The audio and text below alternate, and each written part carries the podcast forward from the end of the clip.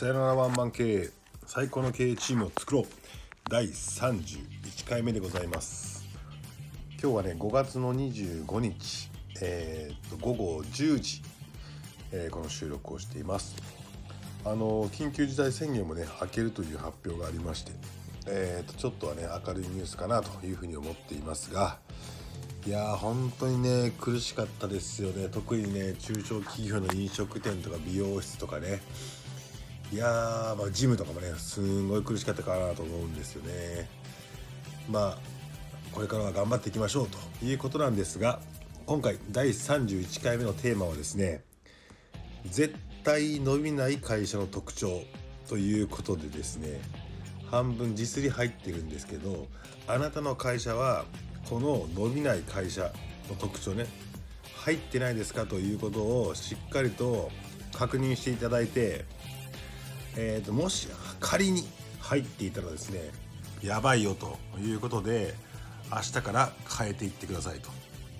なのでまずはね最初にねこのね絶対伸びない会社の特徴どういった会社で絶対伸びないのかと。今日一つバシッと一つだけ言います。でその後じゃあなぜそうなってるのかなということとじゃあどうすればいいのかということを、えーお話ししたいなという思います。じゃあいきますよ。絶対にね伸びないね会社の特徴。もう僕がねコンサルやってて、えー自分の会社もやってましたしコンサルやっててかなり多くの会社を見てきてますけども、まあ伸びない会社ってのあるんです。いくら僕が言っても伸びない会社ってあるんです。まあまあそういった会社合わないので最初から断るんですけどもこれズバリ言いますとですね決めたことをねやれない会社やらせられない会社やり続けられない会社このね会社はね絶対に伸びない。もう絶対に伸びない。これ断言してもいいですね。決めたことをやれない。やらせられない。やり続けられない。どうですか皆さん。自分のね胸に手を当てて考えてみてください。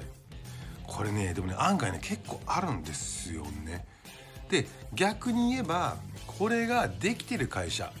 要はねこの当たり前のことを当たり前にできる会社ってのは普通に伸びますし当たり前のことを圧倒的な質とスピードでやる会社ってのはぐんぐん伸びる。これだけ。僕前20代の時に経営した会社めちゃめちゃ伸びてたんですよね。年間130%ずつぐらい伸びてたのかな。なのでみんなが聞かれるんですよ。なんでこれ伸びるんですかって言ったらまあ確かにビジネスのポジショニングが面白かったっていう風な話とライバルがしょぼかったっていうようなところに、え IT とかを持ち込んでやったっていうのは確かにあるんだけどでもねこれってこれにも含めてね全てね何かっていうと当たり前のことを当たり前のねにやった、まあ、しもっと言えば当たり前のことを圧倒的なスピードと質でやった。もうこれだけ。だから基本的に決めたことをねやれないっていう会社はね絶対に伸びないですよこれも絶対って言っていいです。あのー伸びるわけがないじゃないですか。じゃあなんでこんな現象起きんのかって話です。もう自分で考えろって話なんですよこんなもん。まずね1個目はね議論をした後にじゃあ何をしなきゃいけないのかって今日ちゃんと決めきれてますかって話なんだよね。決めきれてますか？じゃあ決めたことに対してよくある忘れる。もうもう忘れるって何って仕事として成り立ってないでしょって言うけど忘れましたみたいな人いるじゃないですか。もうますさあこれダメですね。これこれもうこんなのはもうあり考えられない。あとね伝え方が下手で伝わってなくてやってませんでしたっていうようなケースあります。あとはその伝えるリーダーがひ弱やから反発を食らって「あー」って言ってやらせきれないやれって言い切れないっていうケースもねめちゃめちゃあるし。あとねやれって言言ってね無理やりやらせたはいいんだけどあのそれは結果がね出るまでにねあのやめたがるじゃないですかみんなはこんなもんやりたくないわってなるじゃないでしょ。でその時に、えーとね、管理する人は管理しないからあれ？やめても分からへんぞってなってだったらやめようやってなってみんなやりたくないんでね。その最終的にオペレータオペレーションする人に関してはルールとやること増えたくないんでえこれやめても何にも誰も言わへんぞみたいな感じでねついついみんなやめてしまうと。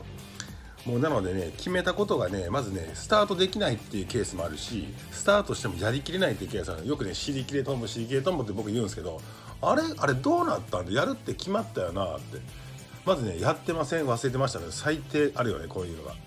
あとはやったけどもあれやったけどどうなってんの？今って言ったらえー、っと知らん間にやめてましたみたいな。聞いてへんしみたいなことありますよね。あとねよくあるのが形をか形が変わってるって。でそもそもこうこれにこれでやろうって言ったらこの形には意味があったんだと。すごい深い意味があってやり始めたのに、まあ、そこに対して人が増えてきたとかっていうふうなことになった時にそれが最終的にすぐ形が変わって簡素化されてるって。良くなったらいいんだけどそもそもの目的が失われてるっていうケースもねめちゃめちゃある。もうこんな会社がね結構多いなというふうには感じてるだからその会社は絶対伸びてないですね。どういうふうに変えたらいいんだって話なんですよ。もうこれねはっきり言いますよ。これね会議の質を上げるしかないです。会議の質を上げる。今ね本屋に行ったらね会議なんかするなみたいな話があるじゃないですか。本があるじゃないですか。それをね読んだバカたちがバカたちがねそのねこのねやりきることも絶対してない当たり前のこと当たり前できないやつだがそういうね本の力を借りて言うんですよ。会議なんてアホ臭いって。お前アホかと。本当にアホやなと。それただの自分はサボりたいだけで会議したくないだけでしょって話なんですよ。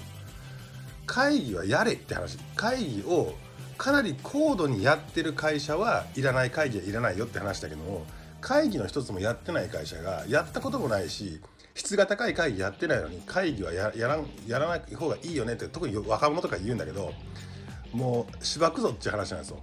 本当に。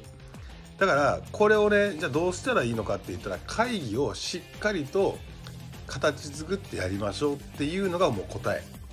じゃあ具体的に言うよ。だどういうふうにやらなきゃいけないかっていうとねえー、と会議をしました。ああでもないこうでもない、まあ、話をしました。話をした後に決まり事がありました。その決まり事を必ず最後に確認する。まとめる。そしてじゃあその決まり事の目的は何なんですか？これ大事一番。目的は何のためにするんですか？っていうことも書いとく。そしてそれをどういうふうにいつまでにやるのかっていうのは目標ふわっとした目標でもいい最初はね。まだ調べてないけどでもそれは目標を定める。あとは誰がいつまでにやるのかっていうこともしっかり定めてそれを次回のじゃあ例えば連続性のあるミーティングとか会議ではミーティングの時までにここの状態で教えてくれよっていうこともしっかりと決める。OK わかる？会議の終わりに決まったことをもう一度まとめる時に大事なのは目的目標誰がいつまでにやるかっていうのと次の進捗確認はどのタイミングでどういうふうなことをするのかっていうことを明確にする。そしてそれをみんなが見えるね。まあ今だとスプレッドシートとかに、えー、と記載しておいて次の会議の時に絶対そこ詰めるんですよ。詰める。で前回こういう話でしたよねというところから確認をして、えー、と次の会議を進捗する。だから会議っていうのは連続性があるからこれもねすっげえねまた次回にしようかな。まあでもいいや言うわ。あの会議スタートするとスタートした時ってそれぞれのね5人やったら5人がさまざまでバラバラでね仕事してて集まってじゃあ12時集まりましたってさあ会議しようか。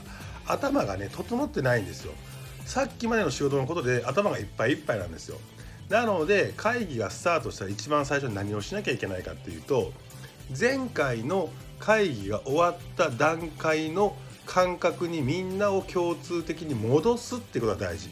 なので会議のファシリテーターは一番最初に何しなきゃいけないかっていうと前回の議事録やったことっていうのをストーリーで喋った上にじゃあ前回決まった内容ってこれとこれでこれこれこういうことに決まりましたよねと。その目的はどうねどうねどうどうのでしたねといいですか皆さん今頭戻りましたかって言ってみんなの頭が前回の会議の終了時に戻ったなと思ってそこも質疑応答あってもいい思って今日の議題を進めてくださいってことなんですよそうしないとね会議が有意義じゃないだから有意義な会議はする必要はないでも有意義な会議はした方がいい。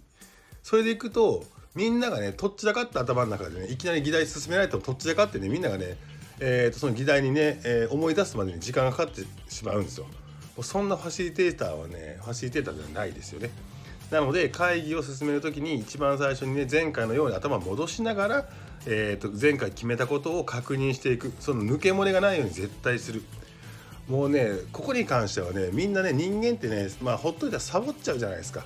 仕方がない。それは仕方がない。だったらいかにサボらないようにするのかっていうルールを作らなきゃダメなんですよ会社は。わかりますか？だからねみんなの実践に任せていたらやるやつはとれとことやりますよ。あいつは何でやるのにあいつやらへんだろうなって。やるやつは特殊。やらないやつが普通。って考えた時にじゃあそのやらないやつがいることによってやってるやつもねバカみたいになるからそれは絶対やめた方がいいと。じゃあやらないやつをいかに、えー、やらせるようにするんだっていう風な話できればワクワクしてやらせた方がいいよねって。それの仕組みを考えるのは経営者でしょって。いうことですよね。